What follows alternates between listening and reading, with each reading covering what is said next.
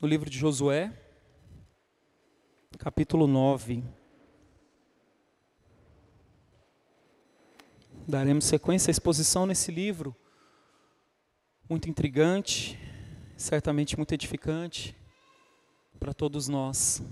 Josué, Josué capítulo 9.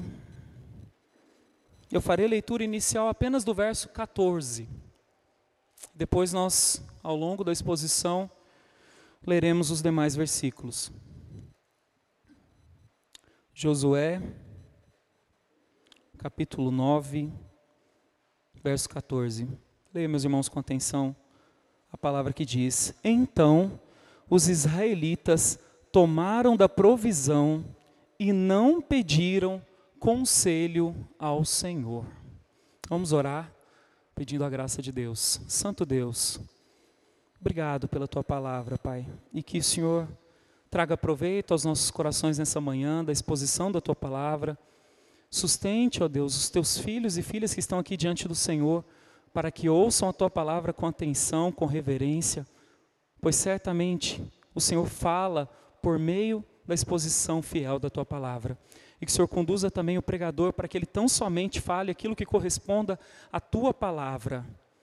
Que nada, ó Deus, falte em relação ao ensino da tua palavra para proveito, ó Deus, dos teus filhos que estão reunidos na tua presença nessa manhã. É isso que nós oramos, ó Deus, confiados na tua graça e no teu favor. Em nome de Cristo, nosso redentor, Salvador glorioso. Amém. Meus irmãos, Hudson Taylor disse algo importante para nós começarmos nosso, nossa exposição dessa manhã. Ele disse o seguinte: aprender o que Deus quer nos ensinar no meio da dificuldade é mais importante do que sair dela. E realmente isso é verdade nas nossas vidas. Muitas vezes nós temos a tendência natural de querer apenas sair dos problemas mas nós não queremos, muitas vezes, não estamos dispostos a aprender o que Deus quer nos ensinar no meio desses problemas. E à medida que nós crescemos na nossa vida cristã, nós descobrimos que as batalhas espirituais elas se tornam mais intensas com o passar do tempo. As nossas tentações se tornam mais severas. Satanás, meus irmãos, ele não desiste fácil. Às vezes tendemos a ser excessivamente confiantes e negligenciar a direção de Deus para as nossas vidas. Você tem percebido isso acontecer na sua caminhada? Com Israel não foi diferente. Com Israel foi da mesma forma. Na medida que eles avançavam, com grandes vitórias, batalhas épicas, pelo poder de Deus, algo acontecia nos bastidores.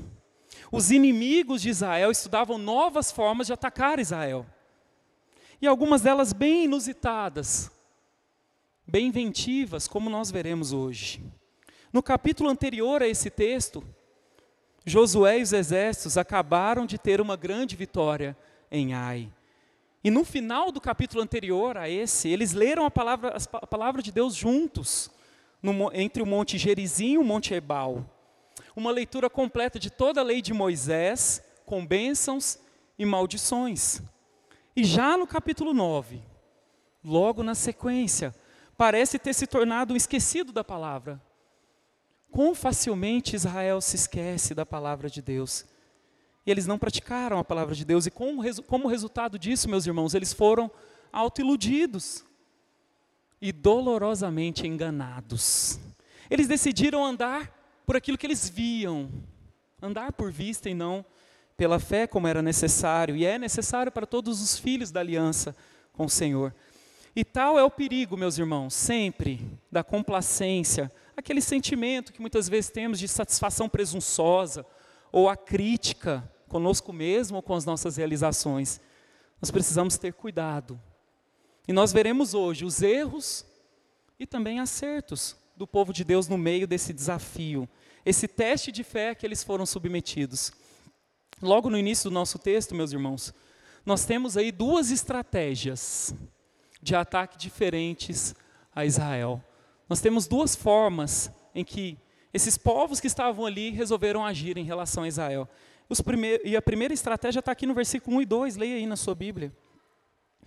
Diz assim: Sucedeu que, ouvindo isso, todos os reis que estavam daquém do Jordão, nas montanhas e nas campinas, em toda a costa do Mar Grande, defronte do Líbano, os heteus, os amorreus, os cananeus, os ferezeus, os heveus e os jebuseus, se ajuntaram eles de comum acordo para pelejar contra Josué e contra Israel. O que está acontecendo aqui, meus irmãos? Os reis do sul, claramente, ouviram falar da destruição, aquilo que tinha acontecido com Jericó e com Ai. Isso os obrigou a considerar medidas desesperadas. Nesse caso aqui, eles formaram uma aliança que não era comum para aqueles povos, eles tinham rixas entre si. Mas aqui eles estão com medo em comum. O povo de Israel está avançando. E eles resolvem formar alianças para atacar o povo de Israel. Eles tinham muitos motivos para terem medo e para tomar essas atitudes. E Vé, o Senhor, Deus dos céus e da terra, estava contra eles. Realmente eles tinham motivos para estarem desesperados e procurando alternativas de como combater esse povo.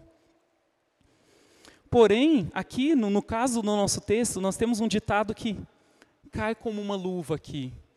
Eles tinham sim essas rixas entre si, mas aqui eles se unem porque eles tinham um inimigo comum. Diz: o inimigo do meu inimigo se torna meu amigo. Então eles começam a fazer alianças entre eles para atingir o povo de Deus. Pense, meus irmãos, eles estavam consolidados naquela terra ali há anos. Muitos anos eles já estavam ali. Eles não iriam ficar apenas se defendendo, apenas esperando o mal vir até eles. Então eles começaram a pensar: nós temos que fazer alguma coisa. Algum tipo de estratégia deve haver para combater esse povo, senão nós vamos ficar aqui, eles vão passar como um trator em cima da gente. Eles resolvem então agir uma grande coalizão aqui, vários povos se forma. Meus irmãos, Israel nesse período aqui representava a espada de Deus. Eles estavam sendo a justiça de Deus avançando ali contra a injustiça daqueles povos. A maldade daqueles povos era muito grande. Israel estava ali contra eles, fazendo uma limpeza, uma purificação. Então, adoradores do Deus vivo, como o povo de Israel, estavam contra os idólatras de falsos deuses. Isso aconteceu também, não só aqui, meus irmãos, mas tempos depois isso aconteceu também. Uma, uma grande coalizão contra uma pessoa, contra o Filho de Deus, contra Jesus. Quando ele começou seu ministério terreno, ele intensificou a luta contra o pecado. Fez grandes prodígios, sinais, curas. E sabe o que, aconteceu? Inimigos ferrenhos uns dos outros se uniram contra Jesus. Fariseus, saduceus, herodianos, eles não se bicavam. Mas apareceu alguém que estava ameaçando o reinado deles ali. Eles se uniram contra Jesus. E você sabe onde eu quero chegar com isso, né, meus irmãos? Se você é discípulo de Jesus, você também precisa se preparar. Os seus inimigos, eles são fortes e eles estão se unificando. Meus irmãos, o mundo a carne, o diabo, estão unidos para fazer você cair. E, se possível, destruir vocês. Jesus mesmo nos alertou a respeito disso. Ele disse: O ladrão vem somente para roubar, matar e destruir. Mas eu vim para que tenham vida e vida em abundância. E ele diz também outrora: Lembrai-vos da palavra que eu vos disse: não é o servo maior que o seu senhor. Se me perseguiram a mim, também perseguirão a vós outros. Se guardaram a minha palavra, também guardarão a vossa. O que fazer então? Essa é uma realidade da qual nós hoje, crentes, não podemos escapar. O mundo, a carne e o diabo está contra nós. O que você pode fazer a respeito. Você não pode impedir os inimigos de armarem suas estratégias. Você não pode impedir o diabo e seus anjos, suas hostes malignas, de tramarem contra você. Mas você pode se preparar. Lembre-se de algo importante, meus irmãos, aqui. Inimigos espirituais se combatem com armas espirituais. E você tem duas armas, pelo menos, à sua disposição. Você tem a palavra e você tem a oração. A questão é: você usa? Você se arma contra os inimigos que querem te derrubar? E muitas vezes, meus irmãos, nós somos assim. Nós nos preparamos para grandes batalhas, momentos difíceis. Muitas vezes nós nos preparamos, nós oramos mais. Nós estamos ali buscando com intensidade. Porém, depois que você vence aquilo que parecia ser difícil, impossível até, você dá uma baixada de guarda. Você dá uma relaxada. Afinal, o gosto da vitória, você venceu. Mas aí, sabe o que, que acontece? O inimigo ele se reinventa. E nós temos aqui na sequência do texto como o inimigo tem outras estratégias. E ele vai chegar ao povo de Deus de uma outra forma, um pouco mais camuflada. Veja como os gibeonitas aqui abordam Josué e Israel de uma maneira diferente. Aqueles outros, os outros povos, estavam se juntando para uma colisão, para bater de frente mesmo. Mas tem um outro povo que tem uma outra estratégia. Vamos ver aí nos versículos de 3 a 6. Os moradores de Gibeão, porém, ouvindo o que Josué fizera com Jericó e com Ai, usaram de estratagema e foram e se fingiram embaixadores e levaram sacos velhos sobre os seus jumentos e odres de vinhos velhos, rotos e consertados. E nos pés sandálias velhas, remendadas e roupas velhas sobre si. E todo o pão que traziam para o caminho era seco e bolorento foram ter com Josué ao arraial, a Gilgal, e lhe disseram a ele e aos homens de Israel: Chegamos de uma terra distante, fazei, pois, agora aliança conosco. Meus irmãos, antes de explicarmos esse trecho aqui, há um contexto implícito aqui que é importante para nós. Ele é explicado por outros textos. Meus irmãos, a ordem ao povo de Deus ela era muito clara em relação aos povos da cidade que eles estavam invadindo, em relação aos povos de Canaã. Era para eles destruírem, destruírem completamente aqueles povos. Porém, havia uma exceção dada pelo próprio Deus a povos distantes. Isso está lá registrado em Deuteronômio 20, 10 a 12. Diz assim: Quando te aproximares de alguma cidade para pelejar contra ela, oferecer-lhe-ás a paz. Se a sua resposta é de paz e te abrir as portas, todo o povo que nela se achar será sujeito a trabalhos forçados e te servirá. Porém, se ela não fizer paz contigo, mas te fizer guerra, então a sitiarás. Assim farás a todas as cidades que estiverem muito longe de ti, que não forem das cidades destes povos, ou seja, dos povos que eles estavam destruindo, invadindo. Os gibeonitas, então, provavelmente com algum informante, de alguma forma sabiam daquilo que o Senhor tinha falado esse, ao, ao, seu povo. E eles agiram diferente dos outros povos que se juntaram. A estratégia deles é diferente. Provavelmente eles pensaram assim: se batermos de frente com esse povo, nós morreremos, visto que Deus peleja por eles. Eles viram o que aconteceu com os outros povos. Então eles pensaram: o que faremos? Reuniões e reuniões. Eles usaram de astúcia, o texto diz estratagema. Eles propuseram uma aliança a Israel. Meus irmãos, se eles chegassem de qualquer maneira, com suas roupas, era, era pouco tempo de viagem entre a cidade dos gibeonitas, de Beão, e onde o povo estava. Então, se eles chegassem com a roupinha bonitinha, o povo de Israel já ia olhar e falar, não, você mora aqui perto. Você é daqui. Eles desconfiariam e a estratégia teria ido por água abaixo. Porém, eles foram muito hábeis. Provavelmente foi um plano muito bem delineado e traçado. Eles deram, meus irmãos, ao povo aqui de Israel, aos líderes de Israel, uma falsa interpretação de si mesmos. E até apresentaram evidências, só que falsas. Eles pretendiam mover os sentimentos de Josué e dos líderes e do próprio povo para os convencer de que eram de terra distante. E, meus irmãos, não é assim que o mundo age conosco. Às vezes as pessoas chegam até nós disfarçadas. Elas não mostram quem verdadeiramente elas são. Às vezes vemos o mundo e suas doces ilusões. Tudo é trabalhado para sermos fisgados, para cairmos no engano de Satanás.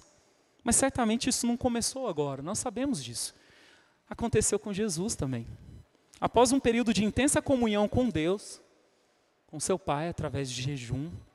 Ele foi levado ao deserto a fim de ser tentado. E Satanás propõe nada menos que uma aliança com Jesus.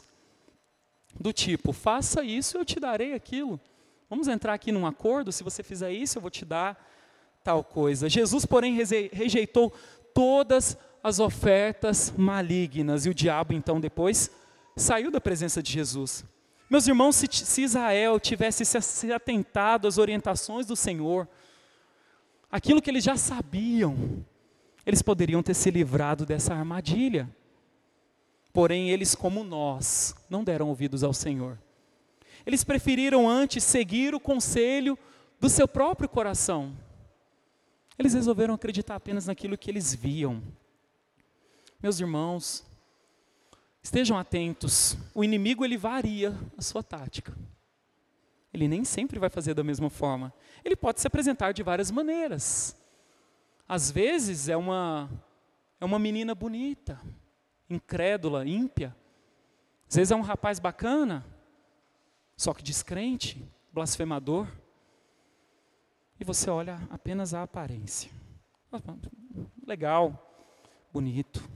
Mas o que a palavra de Deus diz, nós precisamos de estarmos firmes na palavra de Deus para poder resistir, para poder não cair à tentação daquilo que nós vemos e tomar decisões baseadas nisso.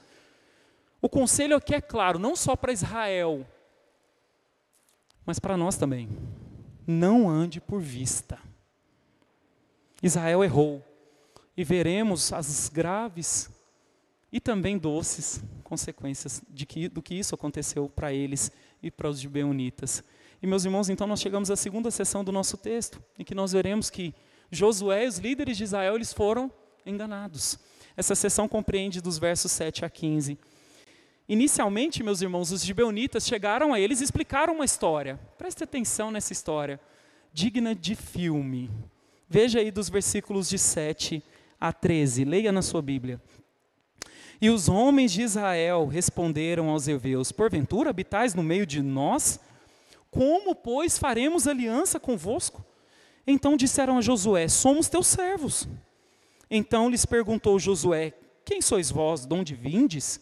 Responderam-lhe: Teus servos vieram de uma terra muito distante, por causa do nome do Senhor teu Deus, porquanto ouvimos a sua fama e tudo quanto fez no Egito e tudo quanto fez aos dois reis dos amorreus que estavam da além do Jordão, Seom, rei de Esbom, e Og, rei de Bazã, que estavam em Astarote. Pelo que os nossos anciãos e todos os moradores da nossa terra nos disseram: Tomai convosco provisão para alimentar alimentar para o caminho. E ide ao encontro deles e dizei-lhes: Somos vossos servos, fazei, pois, agora aliança conosco. Este nosso pão tomamos quente das nossas casas, no dia que saímos para vir ter convosco, e ei-lo aqui agora já seco e bolorento. E estes odres eram novos quando os enchemos de vinho, ei-los aqui já rotos. E essas nossas vestes e essas nossas sandálias já envelheceram por causa do muito longo caminho. Meus irmãos, interessante aqui é que inicialmente os líderes aqui de Israel e Josué desconfiaram daquela conversa. Eles acharam estranho. Eles poderiam pensar, tem alguma coisa que não está batendo aqui. Mas os gibeonitas, eles estavam preparados para isso, eles já tinham um discurso pronto. E estava tudo ocorrendo dentro do plano. Eles provavelmente pensaram nesse momento aqui, se tivessem percebido algo, já teriam nos matado. Então vamos seguir com o plano. O diálogo está aberto, eles estão perguntando, é a nossa chance de contar uma história. Aí, meus irmãos, foi onde o restante do engano foi estabelecido. Eles tiveram muito tempo para apresentar uma história mirabolante.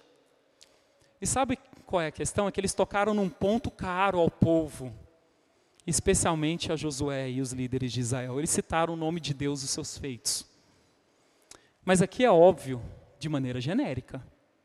Eles sabiam do que tinha acontecido com Jericó e com Ai, mas eles não citaram Jericó e Ai. Por quê? Porque se eles citam Jericó e Ai, o plano vai por água abaixo. Eles iam pensar, estavam próximos, eles sabiam dessa batalha. Eles falam, oh, nós ouvimos falar do Deus de Israel, de algumas batalhas, mas eles citam batalhas antigas.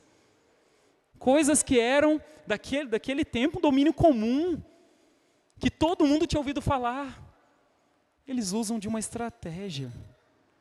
Eles estão aqui querendo ludibriar, querendo enganar o povo. Eles queriam levar Israel a pensar que eles eram povos distantes. Ah, meus irmãos, parece enredo de cinema. Tudo foi projetado, feito, para que eles olhassem e falassem: não tem como não falar que esse povo aqui não veio de um lugar distante. Vocês perceberam o que eles fizeram? Eles pegaram coisas velhas para andar. Eles, eles pegaram vinhos e, já não, e o vinho já tava, não prestava. Eles fizeram todo um jeito, uma sandália velha. Eles pegaram uma sandalinha velha lá para andar, para falar que era. Ah, não, a viagem desgastou as sandálias. Ah, meus irmãos, sabe o que eu pensei quando eu estava lendo aqui? Pensei em como o mundo nos seduz também da mesma forma. Imagine a propaganda de um carro novo. Como é que é essa propaganda? Tudo é feito para mexer com seus sentimentos, com as suas afeições. A questão da propaganda não está no carro, está em mexer com você, com seu coração. Os marqueteiros já sabem que a questão não é apenas vender o carro, mas vender uma sensação, uma emoção. Então você vê que é tudo muito elaborado. Olha que legal. Você sai, você está bonito, vestido, pega aquela chave do carro, você sai para algum lugar dirigindo aquela estrada maravilhosa. Meus irmãos, tudo é feito para mexer conosco. Por quê? O diabo sabe. Ele é astuto. Meus irmãos, a estratégia, apesar dela ter algumas variações, ela é a mesma, é mexer com a sua visão é aquilo que você está vendo. O diabo quer te levar você a ser materialista, consumista e vários outros istas que a gente poderia falar por aí. E muitas vezes nós temos a sensação de que nós estamos sós. E só nós estamos sendo tentados, mas isso não é verdade. Essa luta está presente na vida de todos os filhos de Deus. Não só de vocês aqui presentes nessa manhã, mas todo o povo de Deus espalhado em toda a face da terra e ao longo da história.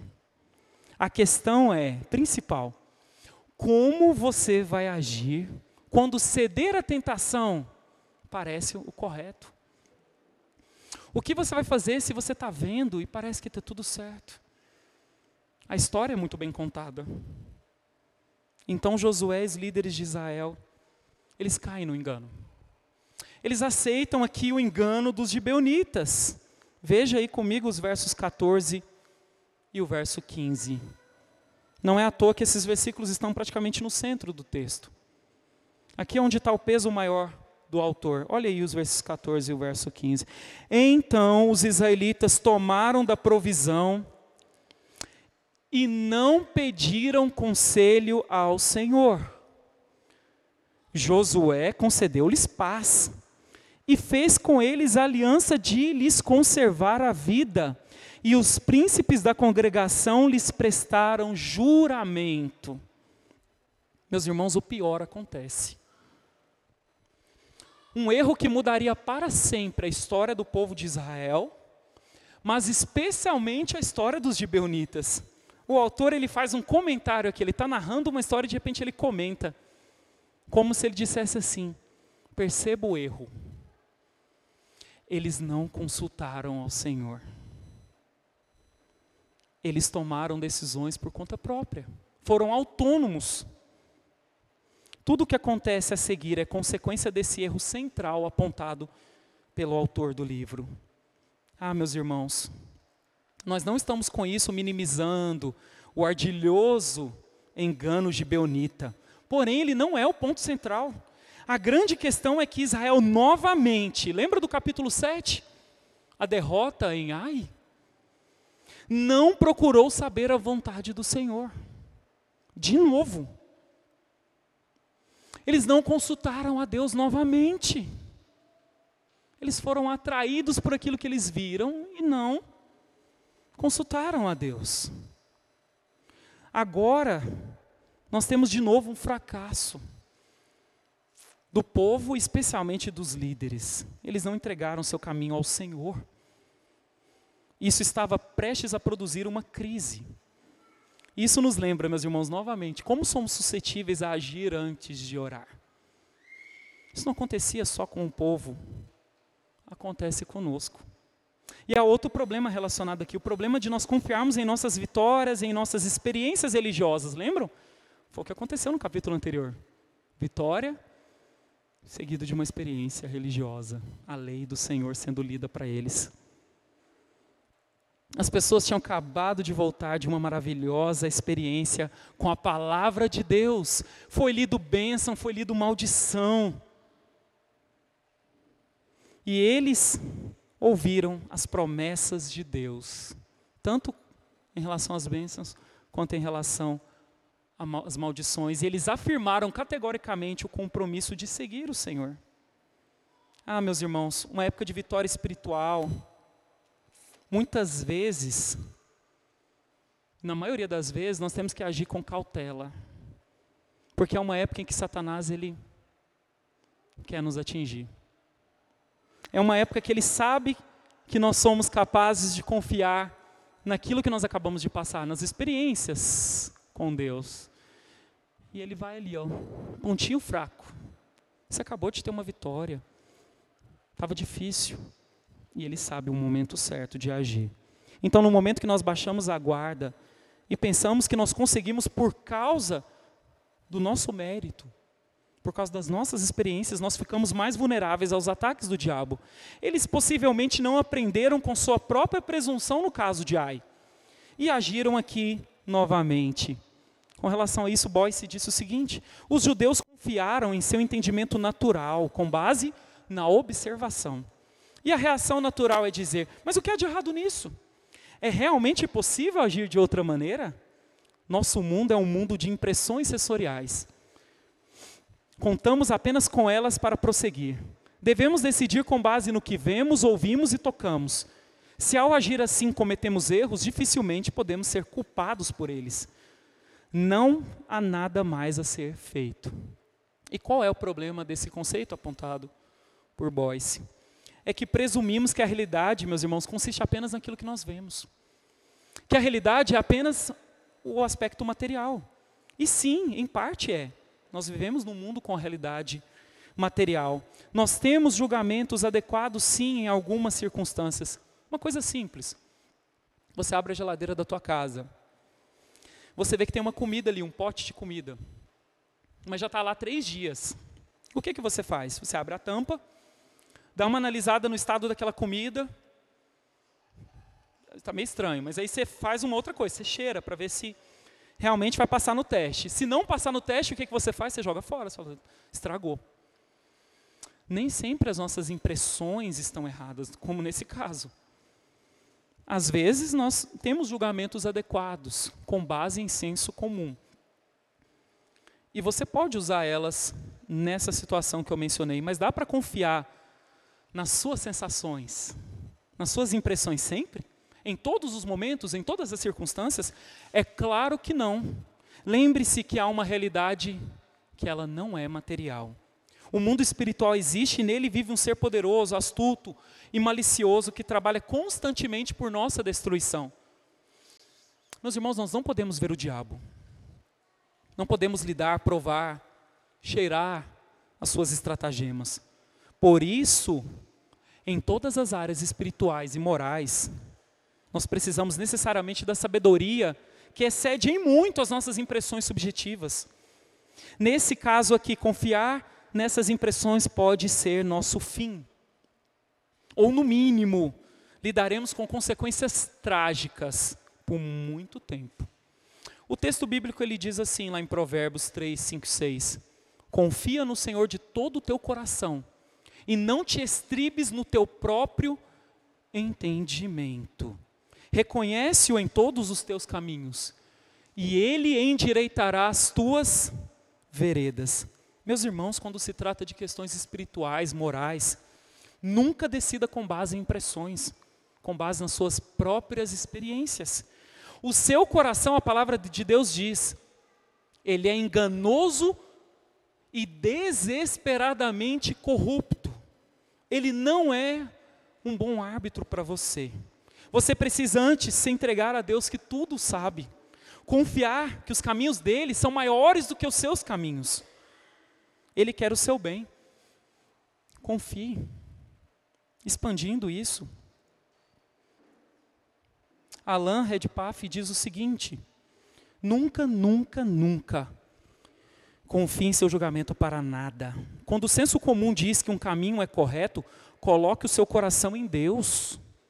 Pois o caminho da fé e o caminho da bênção podem estar na direção completamente oposta à designada pelo senso comum. Quando as vozes lhe dizem que a ação é urgente, que algo deve ser feito de imediato, encaminhe tudo ao tribunal do céu.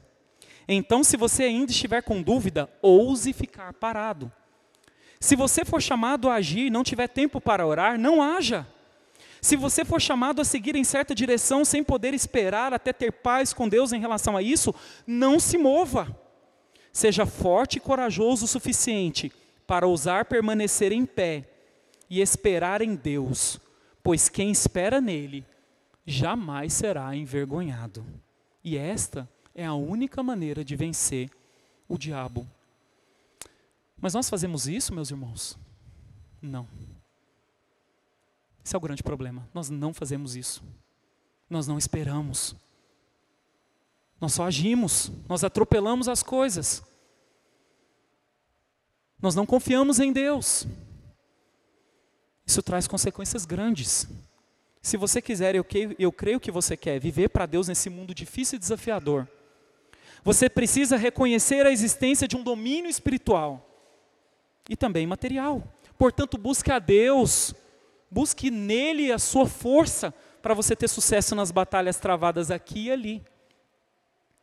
Paulo usa bastante termos militares para designar a nossa luta nesse mundo. E ele diz: quanto ao mais, sede fortalecidos no Senhor e na força do seu poder, revestivos de toda a armadura de Deus, para poderdes ficar firmes contra as ciladas do diabo. Porque a nossa luta não é contra o sangue e a carne, sim contra os principados e potestades, contra os dominadores deste mundo tenebroso, contra as forças espirituais do, do mal nas regiões celestes. Portanto, o que fazer? Tomai toda a armadura de Deus para que possais resistir no dia mal, e depois de ter desvencido tudo, permanecer inabaláveis. Estai, pois, firmes, cingindo-vos com a verdade, vestindo-vos da couraça da justiça, calçai os pés com a preparação do evangelho da paz, embraçando sempre o escudo da fé, com o qual podereis apagar todos os dardos inflamados do maligno. Tomai também o capacete da salvação e a espada do Espírito, que é a palavra de Deus com toda oração e súplica, orando em todo o tempo no Espírito, e para isso vigiando com toda perseverança e súplica. Efésios 6, 10 a 18. E há vários princípios importantes que nós podemos aprender à luz do nosso texto de hoje, à luz daquilo que Paulo disse. Primeira coisa, meus irmãos, como cristãos, nós estamos envolvidos numa guerra espiritual. Muitas vezes as batalhas físicas de Israel, o confronto físico, levaram Israel a perder a dimensão espiritual das batalhas. Eles tinham a tendência, como nós, de olhar apenas aquilo que eles estavam vendo. E quão facilmente nós perdemos a noção, meus irmãos, que o mundo jaz no maligno. E, portanto, somos peregrinos. Nesse sentido, parecemos com aquele povo, peregrino, andando de lugar em lugar. Estamos no meio de uma batalha. Você está atento que você está nessa batalha? Você foi comissionado a pregar o evangelho da luz no mundo em trevas. Isso não é pouca coisa. Mas em segundo lugar, meus irmãos, para sermos bem-sucedidos na guerra, precisamos usar armaduras espirituais. Meus irmãos, a questão não é só atacar o inimigo. Muitas vezes em outros meios, em outras igrejas, eles têm muitas guerras. E vamos atacar, nós vamos partir agora, vamos dominar, vamos para a rua, vamos pisar. Mas a questão não é só essa ele também voluntariamente, o inimigo voluntariamente nos ataca. E por isso devemos estar protegidos contra suas ciladas. Como lemos o que Paulo diz, precisamos da verdade, justiça, conhecimento do evangelho e fé. A fé, meus irmãos, em especial, ela tem um papel fundamental. Ela serve para afastar as flechas de Satanás. O mundo tenta a qualquer custo fazer com que você haja de acordo com a visão deles. Perceba como somos bombardeados todos os dias com imagens, vídeos. Isso tudo tem um objetivo: enfraquecer a nossa fé. Para que você caminhe só pelo aquilo que você está vendo. Você olha as imagens, você olha os vídeos, você fala: a vida, a realidade é essa apenas. E você deixa de ter fé. Por isso, meus irmãos, nós precisamos pedir a Deus para que conserve a nossa fé. Que Ele forneça o contentamento necessário para que o mundo não nos atraia e para que não cedamos às pressões do mundo de olhar as coisas e ceder a elas. Mas há uma terceira lição: nossa arma é a palavra de Deus. Obviamente, o Josué e o povo dependiam de revelações divinas específicas nesse caso. As orientações elas vinham com o decorrer dos dias. Nesse capítulo aqui, meus irmãos, não sei se vocês repararam, não há, e vocês vão ver o resto do capítulo, não há nenhuma palavra de Deus aqui. Por quê? Porque o povo não procurou. É isso que o comentário do autor diz. O povo não procurou o conselho de Deus. E nós temos muito maior responsabilidade. Se você olha esse texto, e muitas vezes tem a tendência de falar assim, mas esse povo falhava demais. Ô povinho difícil, né? Mas com você é pior. Sabe por quê? Porque eles não tinham o que você tem. Você tem 66 livros. A sua responsabilidade é muito maior porque você tem a revelação completa. Nesse tempo aqui, eles ainda estavam recebendo as revelações. Você não, você tem tudo. Então, sua responsabilidade é muito maior. Você tem um manual. Não desperdice o seu tempo, meu irmão e minha irmã. Leia o manual.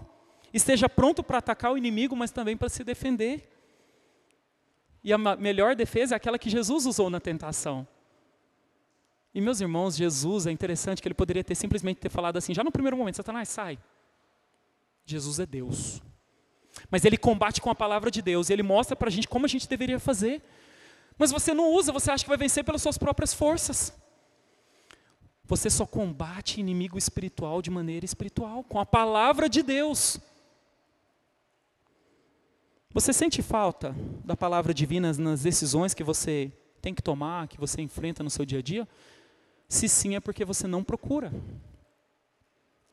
Mas nós também devemos orar sempre pela ajuda e bênção de Deus. Paulo diz, com toda oração e súplica, orando em todo o tempo. E meus irmãos, o povo de Israel errou feio ao não fazer isso. E você está cometendo esse erro também? Não orando? Você deve ter como meta o desafio lançado outrora desse púlpito, de buscar em primeiro lugar o reino de Deus e as outras coisas serão acrescentadas. Como você vai fazer isso sem orar? Como sem oração? Você precisa se refrescar com o bálsamo que há na presença de Deus. Meus irmãos, que lições preciosas. Eles erraram. E nós precisamos aprender com o erro do povo, em não consultar o Senhor. E aí um outro erro veio a seguir. Até como consequência desse erro. Josué, então, como ele tinha tomado a decisão por vista, não consultou o Senhor, ele faz o quê? Uma aliança com esse povo que envolvia ter paz com eles, envolvia preservar a vida deles. Mas aí acontece uma coisa que nós veremos. Ao descobrir o erro, o que você faz? Nós devemos voltar atrás no pacto que assumimos? E pense numa outra situação que será respondida também. Você se casou jovem demais, achou que seu cônjuge era uma coisa e depois você se decepcionou com ele, com ela. Isso não daria chancela para uma quebra da aliança? O que fazer quando você descobre que você foi iludido, enganado, que você agiu com suas próprias sensações e tomou uma decisão errada? Vamos ver. E nós vamos ver isso, que os engano, o engano dos gibeonitas é descoberto e ele também é tratado. Há um tratamento aqui de Deus para isso. veja aí nos versículos 16 a 20. Ao cabo de três dias, depois de terem feito aliança com eles, ouviram que eram seus vizinhos e que moravam no meio deles. Partindo, os filhos de Israel chegaram às cidades deles ao terceiro dia. Suas cidades eram Gibeão, Sefira, Beerote e Kiriate Jearim. Os filhos de Israel não os feriram, porquanto os príncipes da congregação lhe juraram pelo Senhor Deus de Israel, pelo que toda a congregação murmurou contra os príncipes. Então todos os príncipes disseram a toda a congregação: Nós lhe juramos pelo Senhor Deus de Israel, por isso não podemos tocar-lhes. Isto, porém, lhes faremos: conservar-lhes-emos a vida, para que não haja grande ira sobre nós por causa do juramento que já lhe fizemos. Josué e os líderes descobrem, juntamente com o povo, que foram enganados. E meus irmãos, tem pessoas que descobrem que foram traídas por seus sentimentos, por suas impressões, depois de alguns anos. Nesse caso aqui não demorou anos para eles descobrirem, foram apenas três dias entre o engano e a descoberta do engano. Aí você pensa, mas a, aquela pessoa se apresentava de um jeito tão legal. Poxa, parecia ser certo. Ela é legal, conversa bacana. Parecia tratar bem os pais. E você vai lá e assume uma aliança precipitada. Qual é a saída do divórcio? Quebrar a aliança? Isso resolve o problema? Os líderes de Israel tinham esse dilema aqui pela frente. Depois de três dias eles descobriram a trama. Os gibeonitas eram um povo próximo e não distante, como eles ardilosamente se apresentaram. E agora? O que fazer agora? O que você faria? O que você faria se você descobrisse que você foi enganado dessa forma que o povo de Israel foi enganado? Meus irmãos, o povo tomou uma decisão. O povo queria matar. Se encheu de ira, se enfureceu. Seus enganadores, nós queremos matar vocês. Mas nessa hora, os líderes de Israel tomaram para si a responsabilidade. E eles disseram: não. Um erro não dá chancela para outro erro. Nós lhe juramos pelo nome do Senhor, Deus de Israel, por isso não podemos tocar-lhes. Eles disseram enfaticamente ao povo que murmurava contra eles. Então eles teriam que preservar as vidas de Beonitas para que a ira de Deus não caísse sobre eles, por causa do juramento que fizeram. Meus irmãos, como isso nos ensina? O que você faz com os pactos que você assume, com as alianças que você assume? Certamente o mais importante, a mais importante aliança que você faz, sabe qual é? Com Deus. Como está a sua relação com Deus? Você sabia que Deus tem ciúmes pelo seu povo? Ele não aceita compartilhar o seu povo com ninguém. E você, tem trocado Deus por qualquer ídolo na sua vida? Meus irmãos, julgamos muitas vezes os católicos por seus ídolos falsos, estamos corretos nisso. Mas olhe para os ídolos que há na sua vida. Olhe para os falsos ídolos que você levanta diariamente. E vários deles podem ser coisas boas, trabalho, filhos, cônjuge. Tudo isso pode ser bom ou pode ser o seu ídolo. O que te domina? O que ocupa o seu coração? Confesse, meu irmão, que você tem quebrado o seu pacto com Deus. Confesse que você tem quebrado a aliança que você fez com Ele e peça socorro a Ele. Em relação ao seu casamento, como tem sido? Você já desanimou do seu juramento que você fez? Lembra do que você prometeu ao seu cônjuge no altar? Meus irmãos, o que tem acontecido com os casamentos no meio do povo de Deus? Será que banalizamos algo tão precioso? Por que há tantos divórcios no meio dos crentes? Certamente isso é para nós vergonha. Vergonha sem medida. Você quer atrair a ira de Deus sobre você? Tem um manual, manual de atração da ira de Deus. Sabe como é que ele é? Trate o seu pacto com Deus e com seu cônjuge de qualquer maneira. Siga o seu coração. Siga o conselho do mundo. Siga o conselho da sua amiga ímpia. Siga o conselho da blogueira que já foi casada sete vezes. Receita de sucesso para ter sobre você a ira de Deus. Você que é crente, ouça. Ouça, meu irmão e minha irmã, não quebre o pacto que você fez. Deus lhe cobrará a respeito desse pacto. Não dê desculpas, peça graça. Eu não estou falando aqui que em todos os momentos será fácil cumprir o pacto. E você vai estar tranquilo sempre. Não, é difícil. Mas você precisa cumprir, porque você fez ele diante de Deus. Deus era a principal testemunha. Eu sei que você levou outras testemunhas lá, mas não se esqueça de quem estava lá. Deus. O Deus de Israel presenciou a sua união. E ele espera que você cumpra.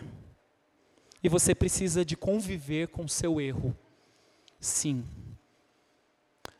A não ser que haja uma exceção bíblica, meu irmão e minha irmã, conviva com o seu erro, com a sua escolha precipitada. Pague o preço por ela.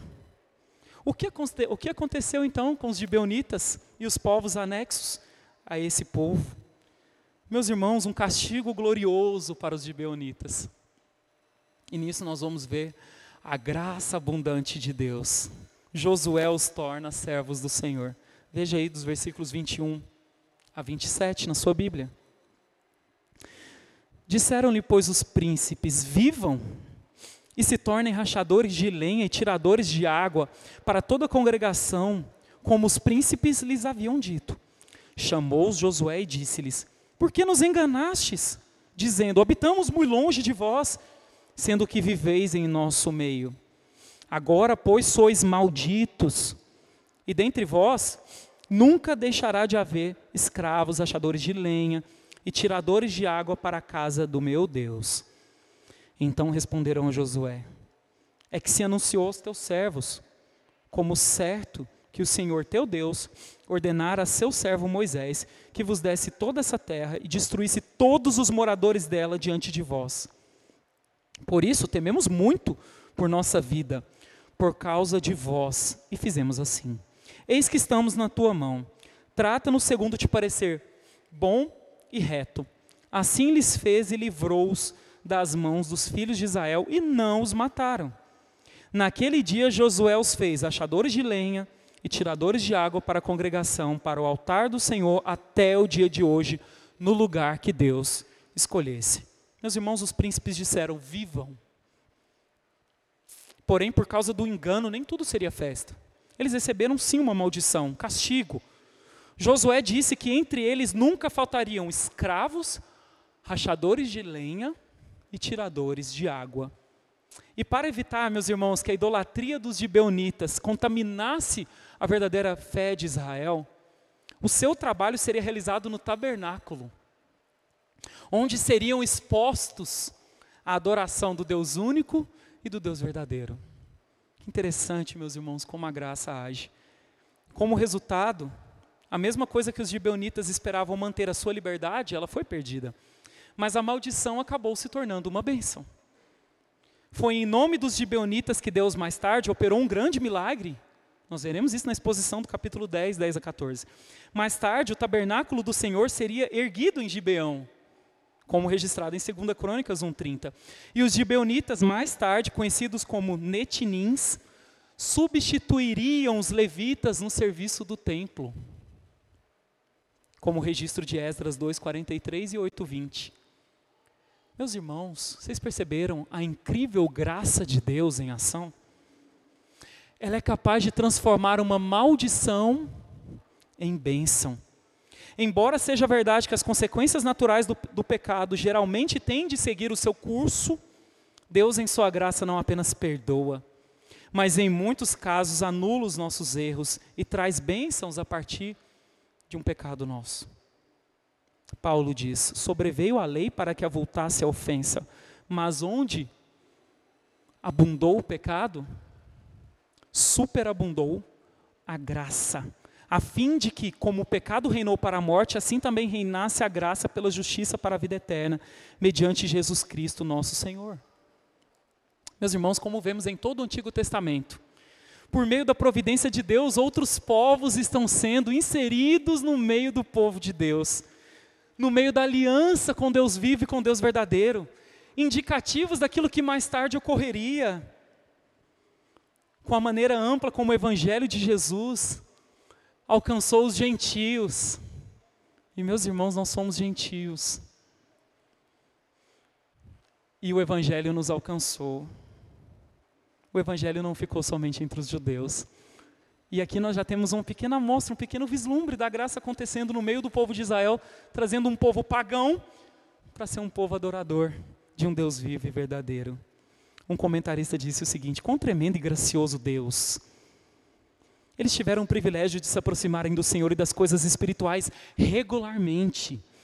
É interessante que em anos posteriores, quando os israelitas entrassem na idolatria, os gibeonitas ainda estivessem de pé no altar, onde o verdadeiro Deus ordenou que os sacrifícios fossem feitos pelos pecados.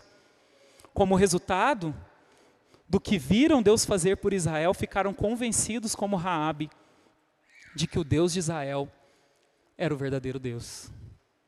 Assim como Raabe, eles evidentemente se tornaram crentes leais. E meus irmãos, com quem nós mais parecemos nessa história de hoje? Com os israelitas?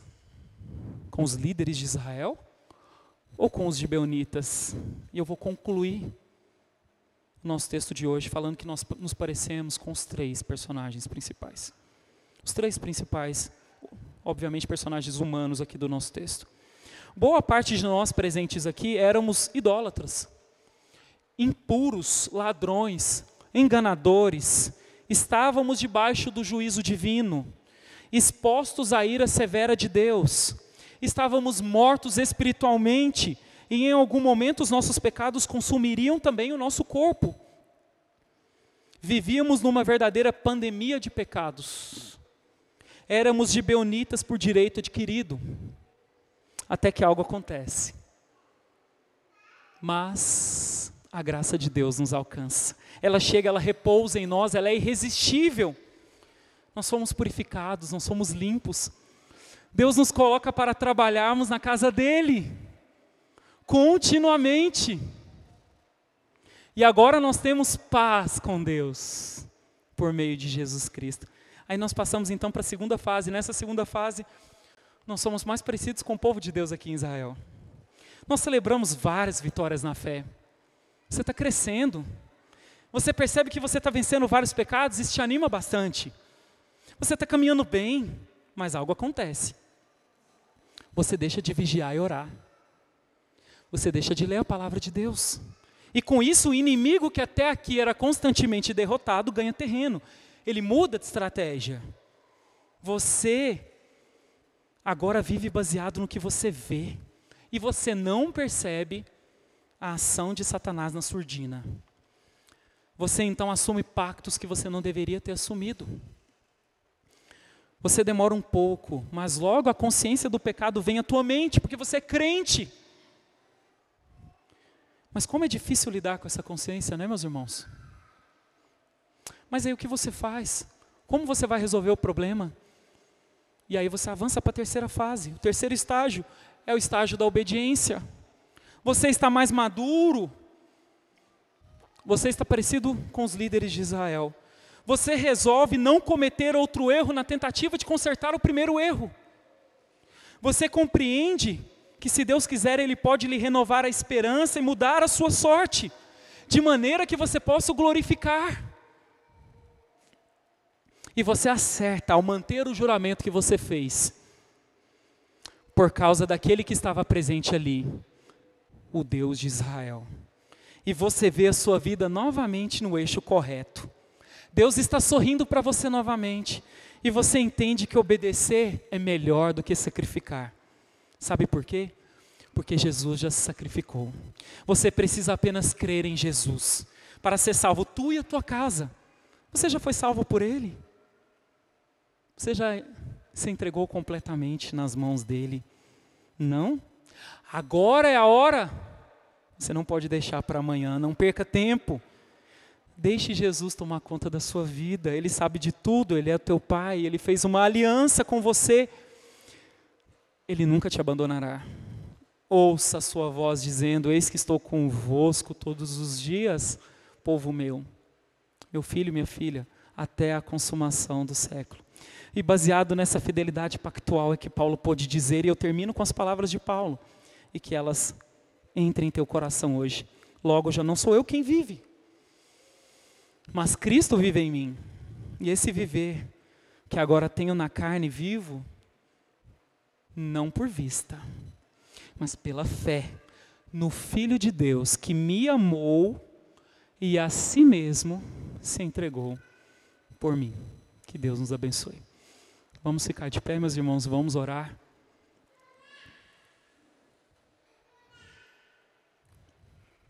Eu peço que você ore, ore silenciosamente. Pense em tudo aquilo que a palavra de Deus falou com você. A palavra é poderosa.